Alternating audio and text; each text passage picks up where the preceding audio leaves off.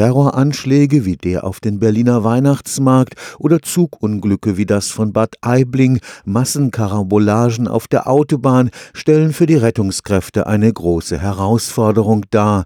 Bei der großen Zahl der Verletzten muss möglichst schnell entschieden werden, wer sofort ärztlich versorgt werden muss und wer ohne Gefahr für sein Leben noch warten kann. Mit Rescue Wave wurde am Karlsruher Institut für Technologie ein System entwickelt, das der Einsatzleitung im Katastrophenfall schnell und zuverlässig einen bestmöglichen Überblick über die Lage verschafft.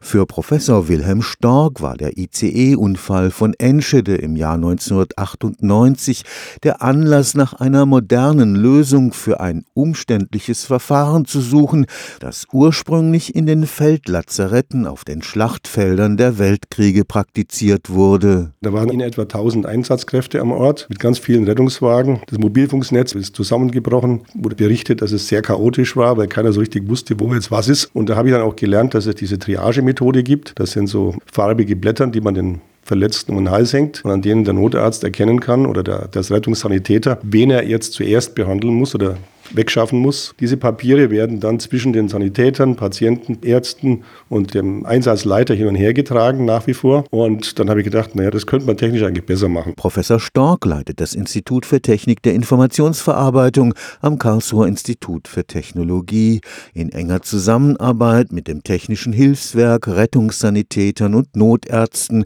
wurde dort das Rescue Wave System entwickelt.